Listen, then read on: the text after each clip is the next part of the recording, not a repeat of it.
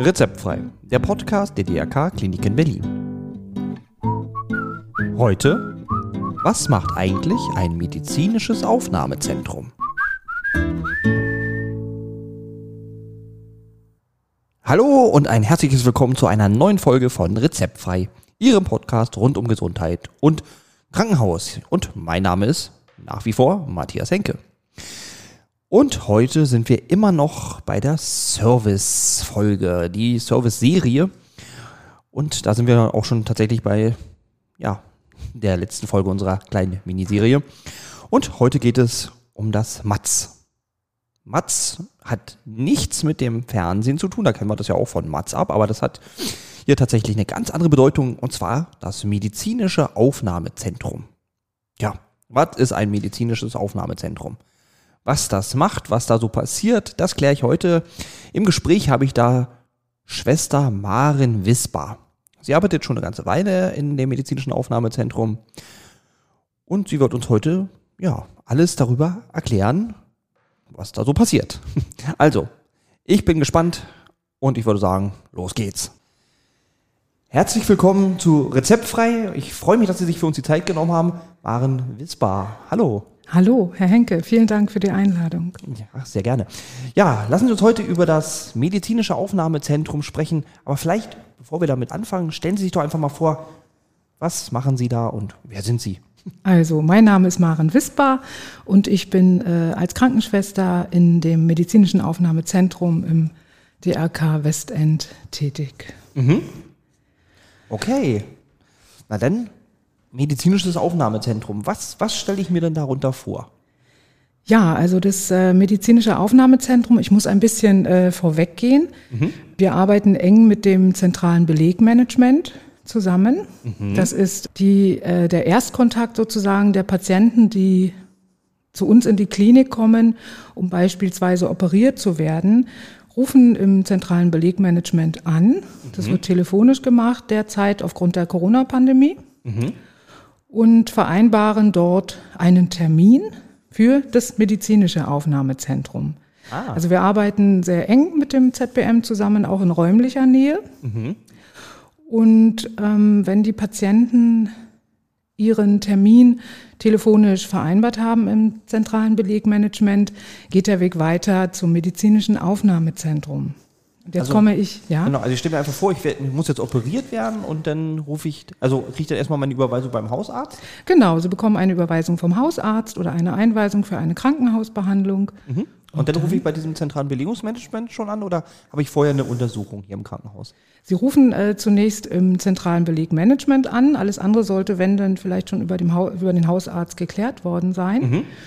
Und dann bekommen Sie einen Termin für das medizinische Aufnahmezentrum mhm. und dort äh, geht dann sozusagen ähm, der Weg los bis zur Operation und der beinhaltet eben einige Stellen, die die Patienten durchlaufen müssen. Okay, na, dann stelle ich mir jetzt vor, ich habe den Termin, ich komme jetzt also an hier im DRK-Klinik Berlin-Westend, das ist ja unser Beispiel.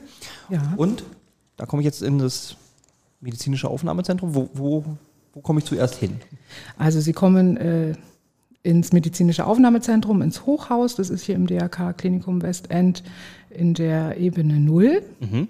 Und im medizinischen Aufnahmezentrum, da laufen quasi, wenn man das mal so ausdrücken mag, alle Fäden zusammen. Mhm. Also das MAZ dient äh, dazu, eben durch klare, kurze und eindeutige Wege die Planung der Aufnahme und der Operation ebenso angenehm und stressfrei für unsere Patienten als möglich zu gestalten. Oh ja, das ist natürlich schon mal sehr, sehr gut. Ja. Ja.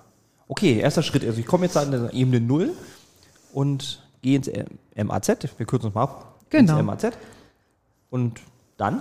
Ja, und ähm, was noch zu sagen ist, dass das medizinische Aufnahmezentrum mit äh, verschiedenen Fachabteilungen der Klinik zusammenarbeitet. Mhm. Zum Beispiel eben mit der Klinik für allgemein viszeral und minimalinvasiver Chirurgie, mhm. der Klinik für Unfallchirurgie und Orthopädie, der Klinik für Gynäkologie, der Klinik äh, für innere Medizin hier insbesondere mit der Gastroenterologie. Mhm. Okay. Und äh, zu guter Letzt auch mit der Kinderklinik, mit der urologischen und chirurgischen Kinderklinik mhm. eben. Ah, okay. Genau.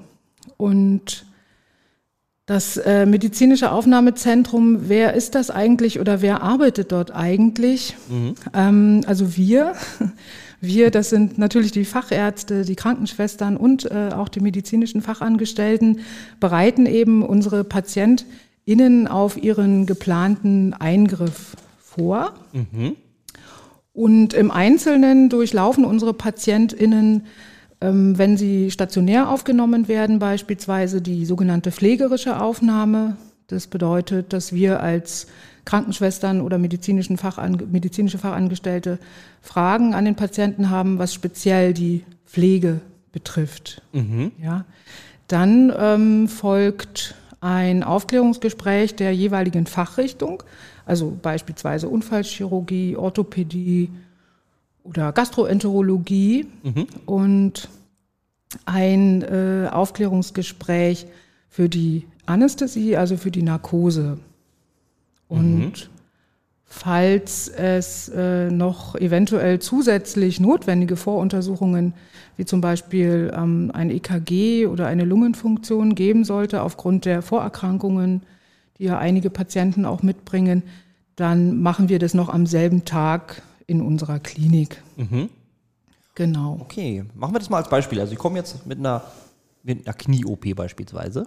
Genau, Sie, äh, um das nochmal von vorne so, dann Sie haben den Termin gemacht, genau im zentralen Belegmanagement, kommen dann ins medizinische Aufnahmezentrum, ähm, bekommen äh, eine sogenannte pflegerische Aufnahme, werden dann weitergeleitet zum Unfallchirurgen, bekommen dann eine Aufklärung im Speziellen für ihre für ihre OP, mhm. also in dem Fall dann für ihre Knie-OP. Mhm.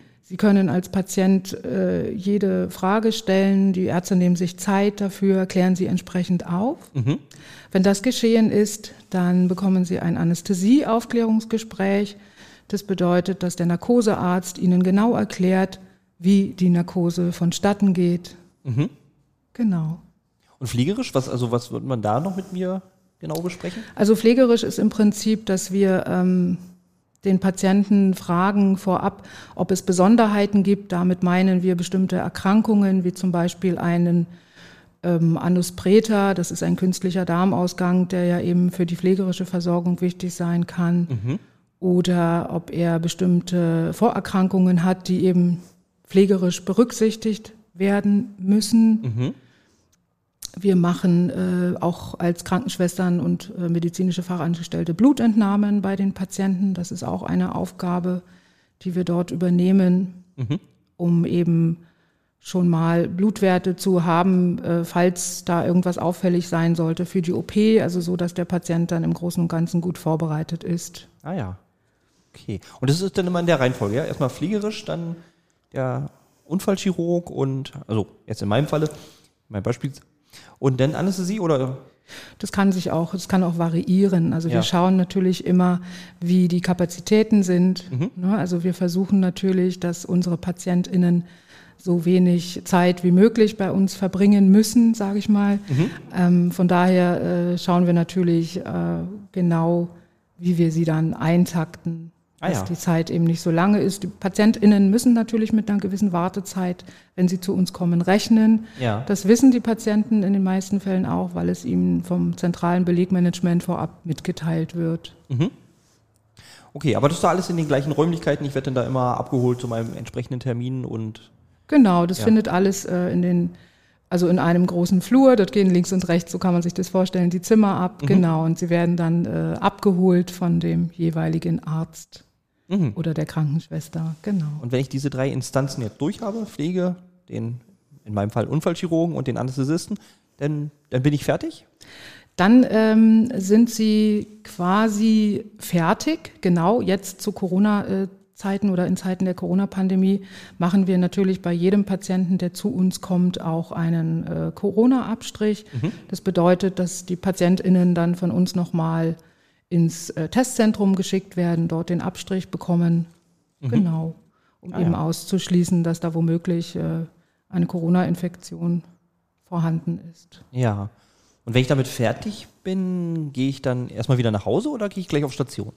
Dann, äh, das ist ganz unterschiedlich. Also wir haben auch PatientInnen, die gleich operiert, also beziehungsweise gleich auf die Station gehen. In den meisten Fällen ist es so, dass oft zwei Tage zwischen dem Gespräch im medizinischen Aufnahmezentrum und der Operation dazwischen liegen. Mhm.